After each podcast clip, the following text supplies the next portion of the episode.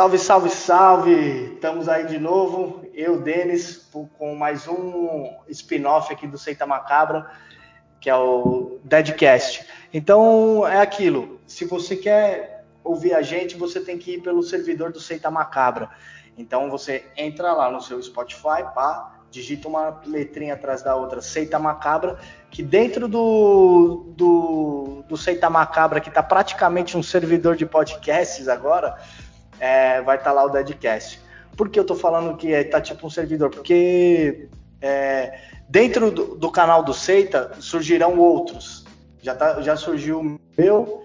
É, hoje eu já gravei um outro junto com o Fábio e haverá outros podcasts também da mesma, da mesma, da mesma família, vamos assim dizer. Então é isso, cá estou aqui de novo para mais um bate-papo com um camarada meu e eu gosto de falar da onde eu conheci as pessoas, tá ligado? Da onde eu conheci esses meus amigos que são grandes influências para mim. E meu amigo Tirolo, salve Tirolo, firmeza total, meu mano. Salve, salve! Fidalia Records está na casa. Bom dia, boa tarde, boa noite para geral. Beleza, Denis? Suave total, meu mano. O Tirolo, conheci ele na, na barbearia, mano. Era meu cliente. Era, porque não é mais. Ele fala que vai vir aqui colar, pá, mas não, não colou ainda para cortar. Colou para me visitar, eu estou ligado, antes que você fique brava comigo mas ainda não tá colando pra, dar um talento no cabelo, mas não, não tem pô, problema. Já, já, fui também, né? Já, já fui também. É que Atibaia é um pouquinho longe aí da capital. Ati, Atibaia não, Indaiatuba. Indaiatuba, Indaiatuba, desculpa. Indaiatuba é um pouquinho longe aí da capital, mas a gente com certeza faz um esforço pra ir ver o camarada e dar uns parabéns, um feliz aniversário. e... E é isso, eu conheci o Tirolo cortando cabelo, é, temos em comum é, que também fez curso de barbeiro, mas não chegou a exercer, né, o Tirolo? Não exerci. Eu lembro que eu fiz o curso, foi em meados de 2015 ali para 16. Cheguei a fazer alguns cortes, fiz alguns workshops, mas não cheguei a exercer na época. Foi bem nessa época que eu fui na 9 de julho cortar lá na, na Vila Madalena, né? Foi aí que a gente se conheceu. Que ano era isso aí, você lembra?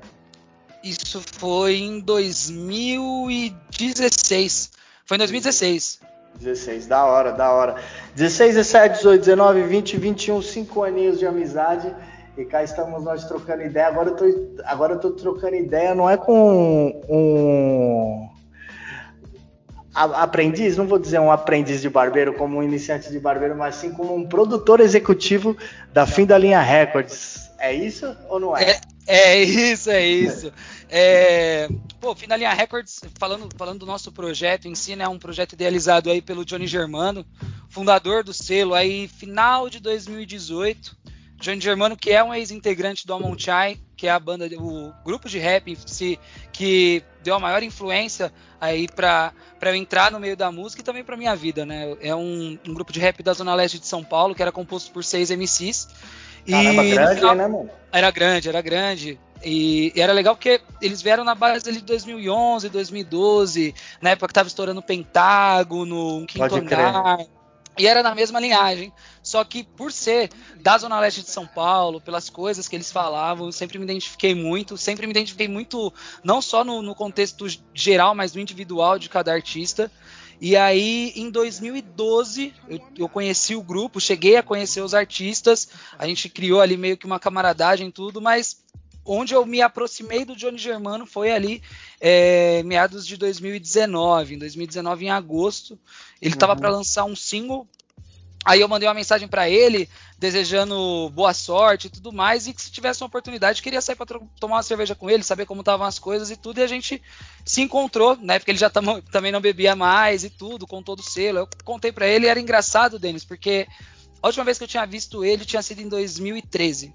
Eu reencontrei ele seis anos depois. E aí, Caralho, engraçado na hora, porque eu falei para ele assim, meu, é engraçado eu estar tá aqui com você, porque faz muito tempo que você não me vê, mas você não tem noção que eu escuto sua voz todo dia. Porque eu ouvi o som do Amon Chai diariamente para ir trabalhar, para fazer alguma coisa. Realmente fez muita parte da, da minha formação, assim. Então, para mim, foi, foi, engraçado encontrar um artista que eu sempre ouvi. Isso e é da hora, né, mano? Nossa, muito. É, é muito legal, né? E muitas vezes o artista independente não tem noção disso, não tem a noção do impacto que ele tem com as pessoas. É, quando a pessoa, entre aspas, acreditar, um termo que é muito usado hoje, pô, não estourei, alguma coisa assim, não consegue, às vezes, entender que tocou muitas pessoas, sabe? Tocou uhum. muitas pessoas. E a gente se reencontrou, ele fez o, lança, o, o lançamento desse single, ele tava para lançar um EP, e na época eu frequentava um lugar aqui na Moca, que hoje já não existe mais, que é a Too Hype Originals. Até mandar um abraço aí pro Hélio, que era o proprietário da Too Hype na época, deu a oportunidade pra gente para fazer um, um, show lá, porque nessa mesma época a gente se encontrou lá e eu tinha essa ponte já com o proprietário do, do lugar. Eu falei, meu, vamos lança, fazer o lançamento do EP aqui. Calma aí, mas é, isso, isso era que ano mesmo? 2019. Foi pode crer, logo pode crer. Logo na sequência que você. Uhum. Exatamente. Exatamente. Tá. E aí acabou virando essa questão do show e tudo mais. Eu já conversava com ele de outras coisas, ele me apresentou a proposta do selo, falou que estava com esse projeto para ser um selo mesmo. É, então, só falando um pouco da fim da linha, o que vai diferenciar a gente de uma produtora, é que hoje a gente produz e administra a carreira dos nossos artistas, né? Então uhum. não, a gente não grava trampo de fora, só trampo próprio e também faz toda a questão do agenciamento, venda de shows. Então foi aí que começou, ali meados de 2019 foi quando começou a acontecer mesmo a situação. Certo, entendi. E esse o grupo de rap, desculpa, como que é o nome mesmo? Não, você já me falou. Almond é que eu, Shine. É, bom, é. Almond Shine. e esse era um, era um rap numa pegada o quê? Os caras eram uma pegada mais boom bap, era isso? Ou era um bagulho um pouco mais... Porque, como você disse da... Citou o Pentágono, que, que o Pentágono não era bem um boom bap, né? É um bagulho mais... É tinha uns love songs, tinha uma tinha uma letra um pouco mais diferenciada do que vinha do boom bap daquela época e, e para trás, né? Foi, foi, bem na transição, né? Veio com o emissário, o Rael ali na época, tinha um, um flow raga muito envolvido, né? Ali no, no Pentágono. Então, foi, foi mais ou menos nessa vertente. O Almond Chai em si, como eram seis, seis MCs, era engraçado que. E muito interessante que cada um tinha uma personalidade. Então tinha o Fal ali, que cantava mais um raga. Tinha o Homem Tex, que já era uma, uma questão mais social, consciente. Você tinha o Moody e o, e o Plano B, que tinha um flow completamente diferenciado. O Tiran e o Johnny Germano, que era pushline atrás de pushline. Então, é, ao mesmo tempo que era um, um coletivo, o individual era muito forte. O individual era muito forte. Então eles tinham. A vertente deles era muito aberta. Então tinha Boom. Quando eles vieram com o segundo álbum, que foi em 2016, ou assim que nós trabalha, eles vieram também com uma linha mais um, um trap ali, já numa evolução e acompanhando a cena da época. E aí foi nessa época que eles chegaram aí no som livre e tudo mais. Foi, um, foi a ascensão ali do Amonchai em meados de 2015, 16. Caralho, que da hora, que da hora. E aí tá, e aí o Germano, certo? Sim, ele, sim. Ele já tinha a, a fim da linha Records, era isso, uma gravadora, apenas isso. Não, ele, ele fazia parte do grupo e aí quando ele ele começou com a ideia era de fazer um selo mesmo, desde o início. Então ele fez a questão do estúdio, hoje a gente tem o nosso espaço, né? Quando eu encontrei o Johnny já tinha esse espaço pronto, ele só não estava pondo ainda a questão da não digo a, mão na massa, mas fazer o sistema do, da empresa rodar. Então aí a gente hoje tem um, ele veio montando o time, né? Então entrou como produtor executivo, é, tem a Bia que é a nossa fotógrafa, tem os MCs que é o Shaud, o Yang que é o nosso produtor, o Amiltex, o próprio Johnny Germano, até mandar um abraço aí pro pessoal. A Taina Perpétua que foi uma pessoa que fez parte do nosso time ainda dá bastante ajuda, mas é que ela tá dando um pause aí por causa de muita coisa que vem acontecendo, mas a gente tá com um time bastante estruturado aí para conseguir fazer tudo. Então, questão de publicidade, questão de música, produção mesmo. Pode crer, porra, da hora pra caramba. E eu, particularmente, fiquei. Não, não, eu, eu, é, é isso, eu fiquei surpreso porque nas suas idas à barbearia a gente ficava trocando ideia de várias paradas, várias paradas, e a gente. É, nunca chegou a trocar ideia firme sobre música, né? E sim, trocamos depois, mas assim, o que eu quero dizer é que não era uma. O papo sobre música não era uma constante para nós ali enquanto eu tava cortando seu cabelo e tal. Tinha muitas paradas para trocar ideia e a gente ia trocando e não, e não falava muito sobre música. E eu fiquei é, surpreso quando você estava entrando firme e forte mesmo com a música, não só nessa questão de, da, da, da direção do, executiva dos, dos artistas e da fim da linha Records mesmo como um todo, mas, mas também arriscando na no, nos MC aí, né? Você, você mesmo chegou a a escrever, a, a escrever, né? Sim, a... sim. Tem, tem bastante coisa acontecendo, né? Mas aproveitando que você tocou nesse assunto, quando tudo aconteceu e a fim da linha estava estruturada, a situação estava andando, eu já escrevia, né? Só que eu escrevia poesia antes, não era uma coisa mais direcionada para mim mesmo. Nunca pensei em escrever alguma coisa assim aleatória. E um dia eu escrevi uma letra e mostrei pro Johnny. Falei, meu, dá uma olhada nisso aqui. Ele falou, pô, continua, cara, vai, vai para cima e tal. Fui montando o flow e tudo. E aí eu lembro que no ano passado, foi mais ou menos no começo da pandemia, o Coyote, que é o produtor do Jonga, lançou um, um álbum só de beat. Pode crer. Eu falei, caramba, que foda, porque eu sempre gostei de decorar letra de música, cantar e tal.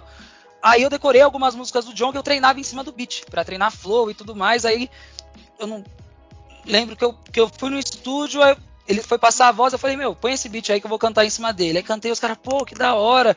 Gostou, eu fiquei bastante empolgado também. E a partir daí eu comecei a canetar. Então escrevi um primeiro som, foi uma das primeiras guias que eu gravei e tudo mais. Tem esse som gravado.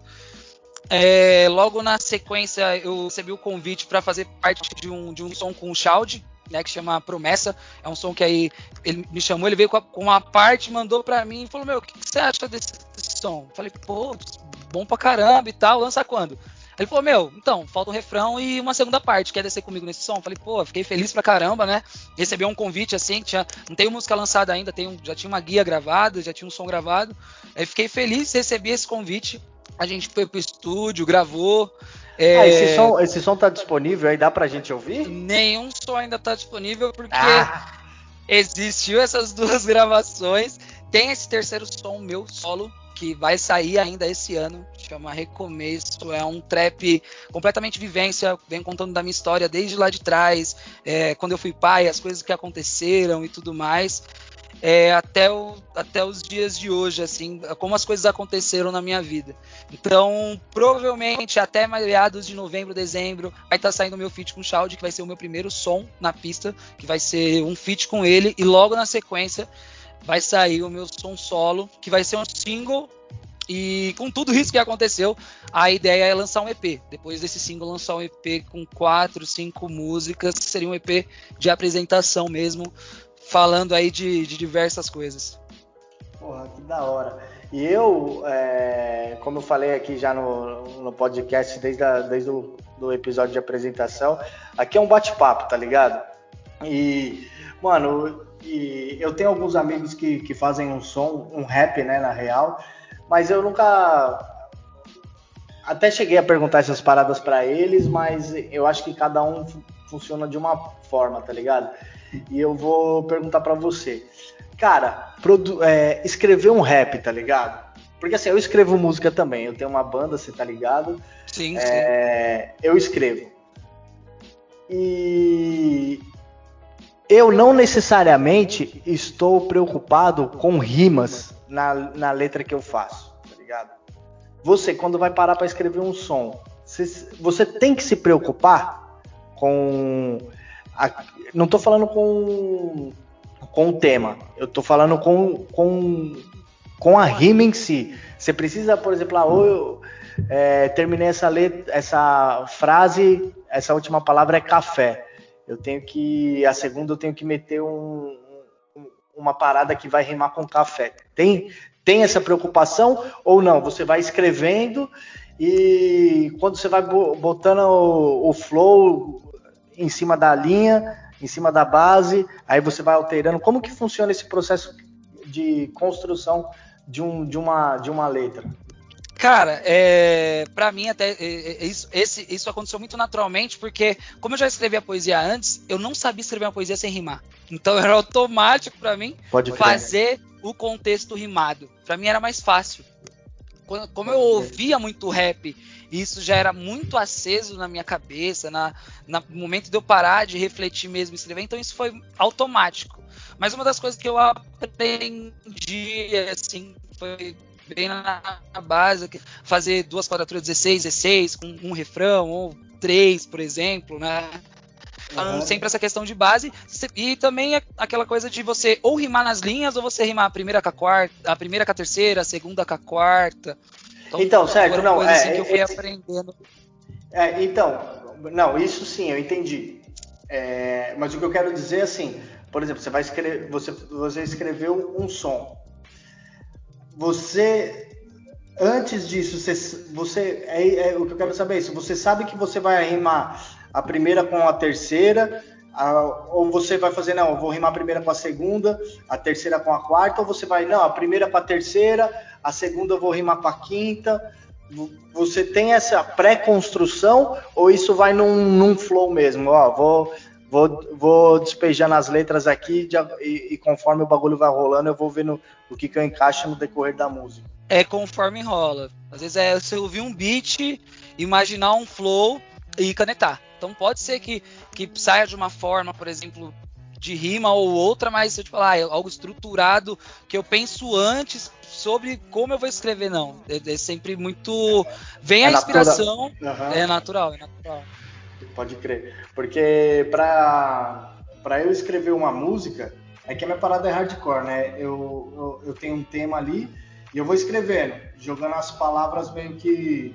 montando um texto como Sim. se fosse um texto. monto um texto e aí, bom, eu tenho o texto ali cru naquele esquema e aí eu, a gente vai pro ensaio. Os caras têm a música pronta e aí eu vou encaixando conforme está sendo encaixada a música. Aí, puta, essa frase eu não consigo, essa palavra aqui eu não consigo falar, ou eu altero, ou eu, ou eu deixo a frase só na, no texto, no que está cantado eu não canto aquela palavra funciona mais ou menos assim, entendeu? E não necessariamente eu tenho que me preocupar se eu vou rimar a primeira com a terceira, a primeira com a segunda e por aí vai, entendeu? Sim, sim, sim.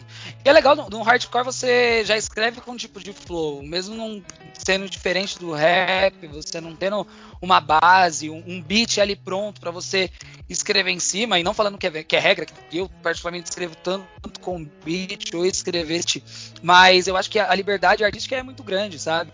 A inspiração que eu vejo assim muito forte, muito grande nacional era Chorão. Chorão escrevendo para mim, pô, era um cara muito foda, sabe? Cara, você acredita que o, o Charlie Brown Jr., eu, eu, eu fui dar crédito pros caras depois da morte do Chorão, mano. Porque o Chorão, para mim, não conheci, né? Então, o, o, que eu vou falar agora não passa de um julgamento, tá ligado? Mas é, eu não, não, não me agradava muito o Chorão pessoa, tá ligado? Então eu ficava meio na segunda de, de de curtir a banda do cara, de, de gostar do cara. Eu achava o cara bem folgadão. Mas aí, aí depois de tudo aconteceu, do, da morte do cara, da morte do Champignon também, eu, eu comecei a ouvir o Charlie Brown Jr. com, com a ver o Charlie Brown Jr. com outros olhos, né? E aí eu percebi que o mano era embaçado mesmo, viu, mano? O mano era era um puta músico, um cara muito gente boa, só que é aquilo, né? Tinha os, os altos e baixos. Né? Com certeza, com certeza. Eu acho que todo mundo tem, né, Denis? É, às vezes a, a, gente tenta, né, é, é, meio complexo isso, mas parece que às vezes tem que seguir um padrão, alguma coisa assim, e existe muita coisa, desde criação até traumas que você vai criando na sua vida, aqueles preconceitos, e eu digo preconceito de você ter um pé atrás, para ter qualquer tipo de atitude ou não, ou quando você não tem oportunidade, quando você tem a oportunidade você explode. Então acho que tem, são, são diversas coisas que acontecem assim, mas falando como artista, para mim o, o Chorão foi uma pessoa assim extraordinária. Eu acho que ele é uma, é uma referência até hoje para muita gente que escreve, para muita gente. Hoje eu escuto letra de funk, por exemplo, principalmente o funk de hoje em dia, que, porra, acho foda a cena do, do funk hoje, que é Gosto pra caralho muito também, mais mano. consciente. Outra coisa, tem muito artista bom e tem muitas músicas que eles citam, que eles trazem de referência, então você vê que é uma referência muito grande. Sim, sim, com certeza.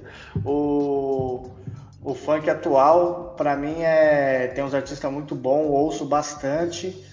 E, e, tenho escutado mais até do que o próprio rap, tá ligado? Acho que o posicionamento hoje é.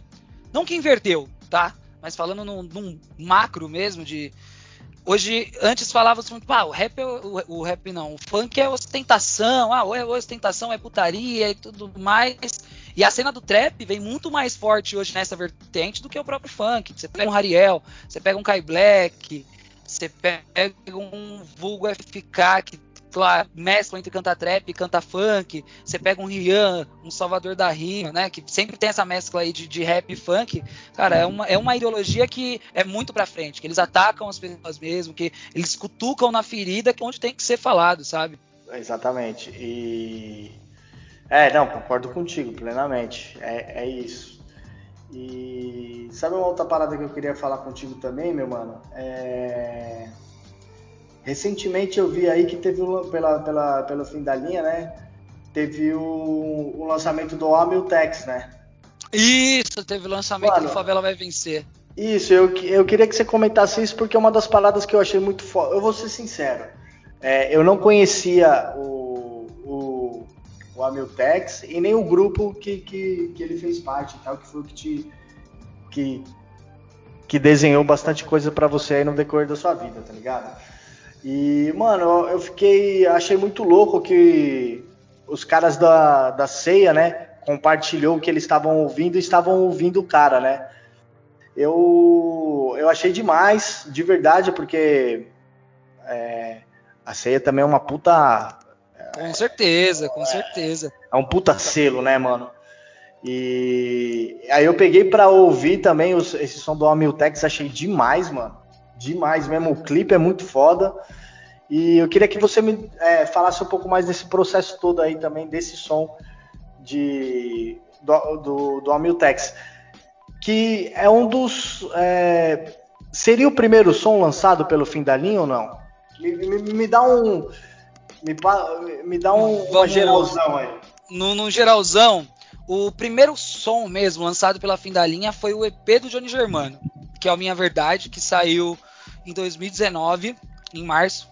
E, mas foi um, um, que ele praticamente trabalhou sozinho. É, o selo era ele, ele produziu o trabalho dele junto com o Moody. Até aproveitar e mandar um abração aí pro Moody, que da é um, um, ótimo produtor hoje em dia também. Tá produzindo aí bastante gente boa da cena.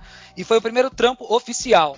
O primeiro trampo em grupo da Fim da Linha Records foi esse trabalho do Amiltex, o Favela Vai Vencer, que eu vou te falar para mim foi uma escola enorme em estudar, parar, olhar registro, de Bota como fé. poder direcionar, documentação. Opa, tem gente que vai participar do clipe, pô, vamos fazer então um contrato de uso de imagem. Então, esse, aconteceu esse, bastante coisa. A gente foi esse, gravar.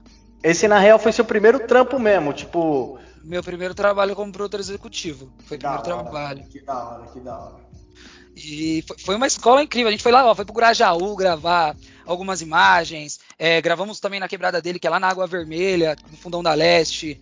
Gravamos em Itaquera. É, e também conseguimos um contato com o Versátil para fazer umas imagens de drone, com, com a ideologia que a gente queria dar, dar, no trabalho, né? Quando aconteceu de sair isso, o Renan Saman, né, produtor do, produtor do MC, da Criolo, o D2, ele chegou a fazer um sorteio no, no Instagram dele de um beat. E aí já conheci o Amiltex, o Amiltex se inscreveu e, meu, por pelo destino mesmo ele ganhou. Ganhou, caralho, que foda. Teve a produção do Renan, cara, até foi, foi algo bem impactante pra gente, né? Eu tô, na, tô, tô no trampo com eles há, vai fazer dois anos agora, mas pô, os caras estão na caminhada aí já tem 10, 11 anos de estrada. Isso é muito gratificante. E era engraçado porque assim, a gente tava indo será que vai, vai, vai virar? Não vai? Falei, acredita. Tudo que eu falava é acredita, vai acontecer. Daqui a pouco, ó, ó, a gente vai estar. Eu falei pro Johnny, falei, ó. É, vai que amanhã ou depois uma Pineapple dropa alguma coisa, uma ceia. E eu citei o nome dos selos na época, Pirâmide Perdida e tudo. E quando lançou o trampo, que começou a sair em alguma, alguns veículos, começou a sair em mídia social, saímos no Rap Mais, saiu. O Tex teve duas entrevistas que ele saiu também. O Renan postou a respeito E aí, eu acho que no terceiro dia de lançamento, no quarto dia de lançamento, o Johnny Germano printou e falou: Olha, teve essa página que postou, só que ele não tinha olhado direito. Ele olhou e, e repostou pra gente no grupo. Quando eu olhei, eu falei: Nossa, mas é a ceia. Aí eu falei: Mas é a ceia, a ceia, é a ceia do Jonga. Boa. Clara Lima, Tashi 3. Aí, meu, foi uma emoção muito grande, porque eu, particularmente, pro primeiro trabalho, Denis, digamos que superou muito as expectativas. E mais do que isso, é ver a felicidade do Amiltex e o trabalho dele rodando. É um cara que está há muito tempo na cena, é um cara que trabalha muito, tem uma folga a cada 15 dias, meu, trabalha de verdade aí e que é uma satisfação enorme poder trabalhar com essas pessoas, sabe? Você fazer a produção executiva, e até falando um pouco da minha vida profissional, que é, que é em, em, em gestão e desenvolvimento, cara, você trabalhar com o sonho das pessoas é algo que é muito delicado, mas ao mesmo tempo você é, compartilhar é uma coisa que vira o seu objetivo, sabe? É aquilo, Sim. o sorriso do outro te fazer bem. E Sim. quando eu vi o lançamento, no dia que lançou, como as coisas vieram acontecendo, num, é uma coisa que não há dinheiro no mundo que pague, sabe? Então, o que é o, que é o conceito de um som ter estourado? Para mim, esse, show, esse som, independente de ter mil views ou de ter 10 milhões, para mim é um som que estourou, porque estourou dentro da gente, sabe? Sim. Mais do que se preocupar com hype, se preocupar com qualquer outro tipo de coisa. Mano, e, e foi o primeiro, tá ligado? Sim, Tem noção sim. disso? Tem noção disso? Porque eu tô ligado que, como você mesmo falou, o, primeiro, o primeiro foi uma escola. Então, se for uma escola, é porque você aprendeu algo que você vai poder utilizar no segundo. E, e, é isso, cada, cada, cada degrau, cada passo é um degrau e vamos subir, vamos para cima, né, mano? Com certeza, com certeza. Então, a gente já está com bastante projeto, né? Citei até no começo aí, tanto vai vir meu feat com o Shaw de MC, tem trampo do próprio Shaw que vai sair pela fim da linha Records até o final do ano, do próprio Johnny Germano.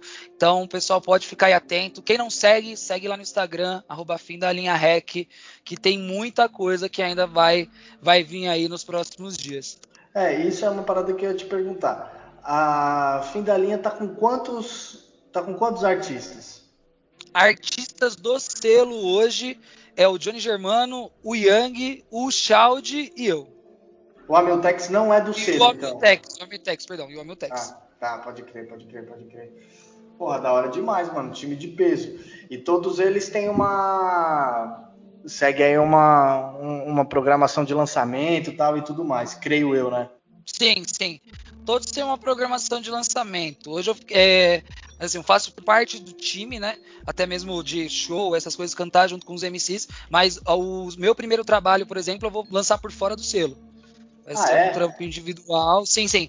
Pra, pra, porque é o meu som de lançamento, né? Então eu quero dar, dar um direcionamento nesse trabalho para começar a lançar os trabalhos junto com o contexto. Pode com crer. O em si. Pode crer, pode crer. E e essa parada que você mexe com mexe com música, é, tem os artistas. É, eu sei, eu sei também que é uma escala menor do que do que muitas outras produtoras, vamos assim dizer, né? De outras de outros selos. Mas essa pandemia deu uma segurada gigantesca em vocês, né? Mano? Demais. O, é, o lançamento do EP do, do Johnny Germano, que foi o nosso show de lançamento, foi no sábado. Se eu não me engano, quando tudo fechou, foi na quinta subsequente a essa data. Pode então, crer. quando tava pra gente começar a pôr o trabalho na rua mesmo, tudo fechou. Então a gente ficou em quarentena, todo mundo na sua casa. A gente fez algumas coisas individuais sem se encontrar nem nada. O Johnny mesmo gravou live por lá. A gente chegou, mas foi uma época que a gente também estudou bastante, né? Então a gente viu muita coisa a respeito tanto de lançamento, ah, de estrutura, de time. Então foi um, um momento que a gente conseguiu também direcionar bastante para a parte burocrática do negócio e também para fazer aquela junção do time, né? Porque estava muito fresca a situação de juntar as pessoas. Então, eu tinha acabado de entrar no selo, a Bia tinha acabado de entrar no selo. Na época, eu tinha puxado a Tainá também para o time de marketing para fazer esse trabalho com a gente. Então, a gente estava se conhecendo ainda como time, sabe? Então, foi muito bom para poder assentar o terreno, sabe? Para poder Sim. seguir com o trabalho e todo mundo se conhecer. Sei, da hora, da hora. E agora que as paradas estão. É, assim, não é que tá voltando ao normal, mas a galera tem. Tá, a galera tá vacinando, é, as pessoas estão melhorando, estão é, tomando segunda dose, estão mais, é, mais à vontade em sair de casa. Pelo que eu vejo aí, já liberou uma porrada de coisa, funcionamento de bares. Eu sei que já pode rolar um show aqui, um show ali. É, como vocês estão nessas? Vocês estão é, entrando nessa? Vocês estão se resguardando mais um pouco? Tem alguma coisa marcada? Como, como que tá esse, essa volta aí para vocês? Essa questão de show em si, a gente ainda tá parado. A gente não teve aí nem, nenhuma apresentação agora. É, quando as coisas voltaram no ano passado, que a gente entendeu que as coisas iriam voltar a fluir, a gente chegou a fazer uma apresentação, mas viu que as coisas estavam complicando mesmo, então a gente optou por esperar, esperar todo mundo se vacinar, as coisas voltarem mesmo. Então, conforme até decreto e tudo, a gente vai aguardar primeiro de primeiro de, acho que é primeiro de novembro que vão poder voltar a ter mesmo show, essas coisas, e aí a partir disso a gente começar a voltar mesmo para os palcos. Esse é o plano. A partir de primeiro de novembro, é, contratantes podem entrar em contato conosco que a fim da linha vai estar na pista, com certeza. Ah, da hora, da hora demais, mano. E meu mano, é e essa parada aí pra você de produção, tá ligado? De, de, de ir pra cima, de, de chegar e falar, não, deixa comigo que eu vou eu vou produzir essa parada. Você já tinha trampado com isso? Já tinha feito alguma parada que, que te despertou isso? Ou foi. Ou meteu o famoso louco mesmo e, e é isso mesmo? Olha, é que assim, a produção executiva, para quem está ouvindo e não sabe mais ou menos como que é, a produção executiva é todo o business da situação da produção. Então é toda a viabilidade, todo tipo de negociação, é, qualquer tipo de parte burocrática, o registro. Então, eu sempre trabalhei com área comercial, né? Trabalho com área comercial desde os 16 anos. Você tá Quando eu vi com... essa oportunidade. Você está trabalhando com seguro ainda? Não, hoje em dia eu trabalho numa high-tech, uma empresa de tecnologia de segurança aí, já vai fazer dois anos.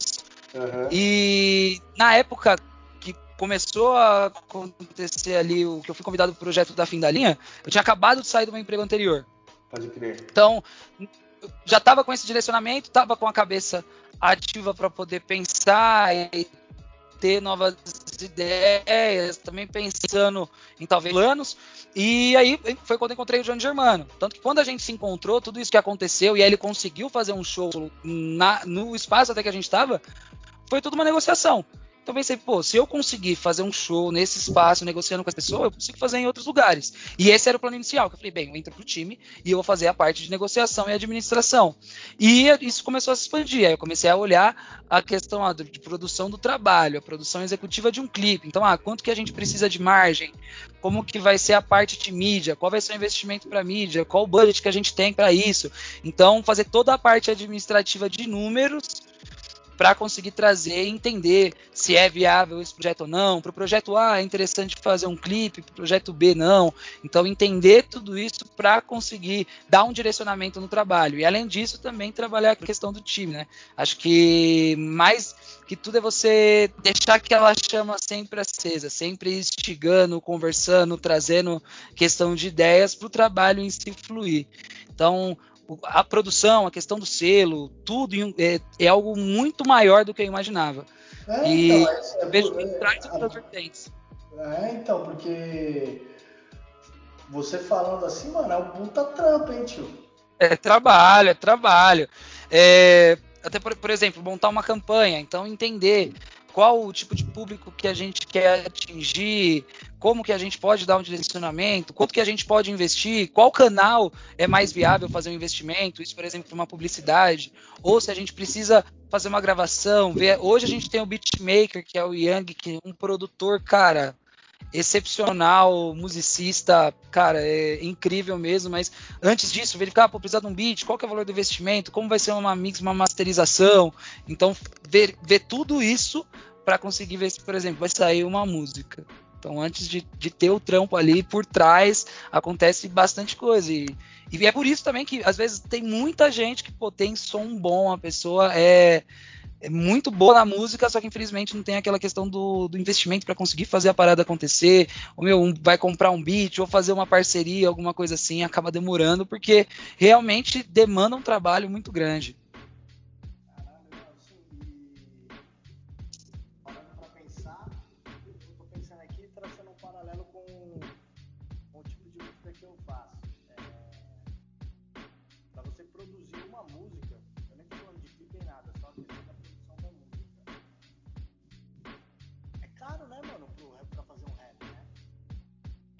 É, tem, tem um investimento, tem um investimento.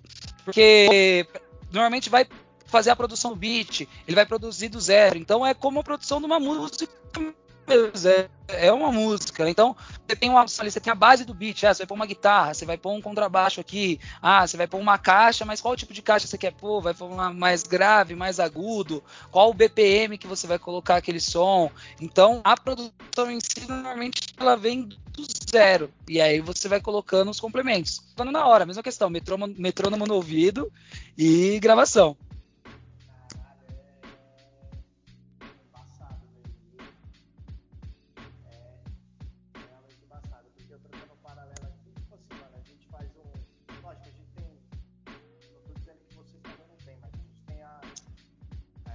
Grava duas horas de ensaio, a gente grava não, a gente pega duas horas de ensaio, guitarra ele já tem a base pronta. Ele vem, apresenta pros caras, os caras, não, gostei, vamos nessa, vamos dar uma ideia aqui, pô, em, em uma hora faz uma música. Enquanto isso eu tô escrevendo a letra ali, aí vamos pra gravar, grava. Grava com uma. Isso lógico, muito é, simplista passando essa ideia, né? Sim, sim, sim.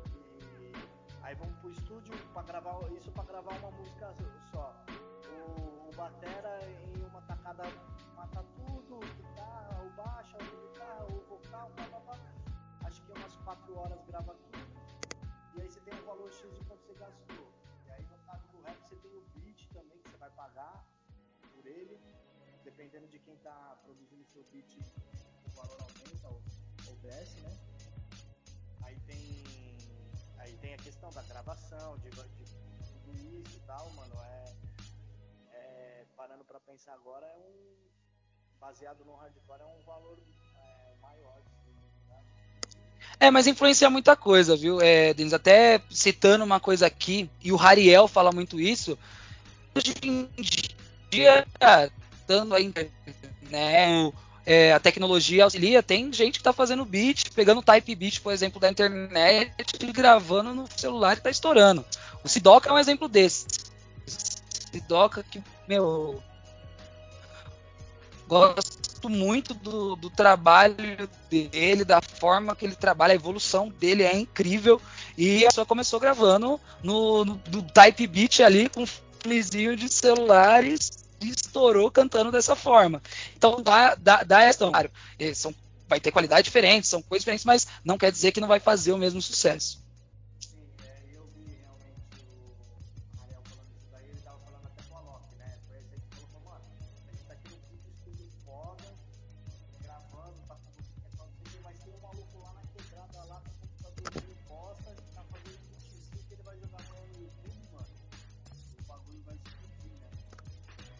Exatamente, exatamente.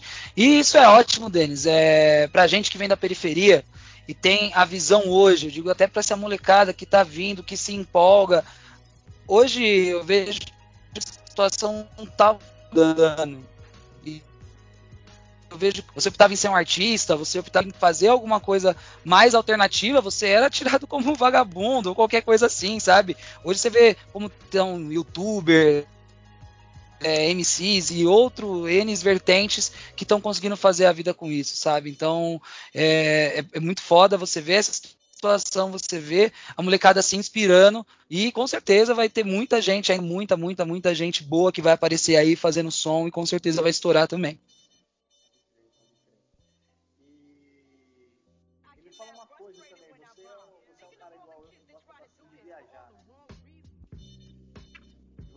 Fazer um rolê pra Compton, certo? Fiz, mano, 2019. 2019 ele foi, pô, foi um ano pra mim que foi muito marcante. Aconteceu bastante coisa em. Eu lembro que bastante coisa aconteceu. Eu namorava na época. Aí, solteiro, ali meados de, de. Aí eu tive a oportunidade de ir à Califórnia em novembro.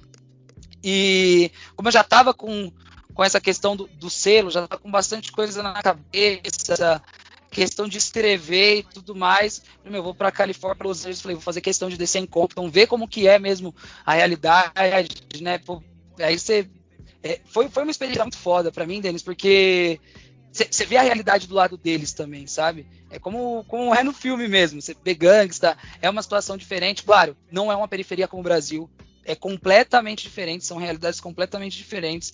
É, igual eu falo, quem vem numa periferia do Brasil, quem nasceu numa periferia do Brasil mesmo, vive em qualquer lugar, sabe? E eu digo porque é, é o brasileiro em si, na, na, na, nossa raiz, assim, a gente é mais é muito adaptável na situação, né? O ser humano ele é muito adaptável, mas o brasileiro em si, eu acho que o diferencial é que independente da situação ele está sempre com um sorriso no rosto, sabe? E lá a situação eu vejo que é bem mais fria. É diferente, é um, é um, é um lugar diferente. Mas que valeu a experiência demais, Denis. Eu fui mesmo com a ideia de entender a vertente e com certeza você olha lá e você entende muito mais do rap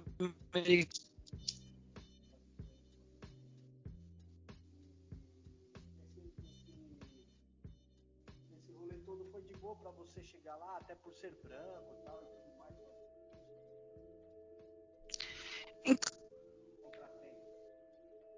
Então, contratempo, essas coisas não, não aconteceu, mas é, eu acho que também porque eu não, não, fiquei muito tempo, né? Eu passei algumas horas lá, era um dia de semana, então estava bem mais tranquilo.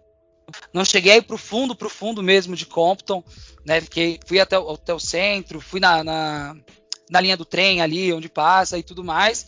Mas foi bem tranquilo, sendo bem transparente, não, não foi algo diferente. Já, já vi relatos de pessoas que foram, por exemplo, para Brooklyn ou até mesmo para Compton e passaram por alguns perrengues, mas foi bem tranquilo.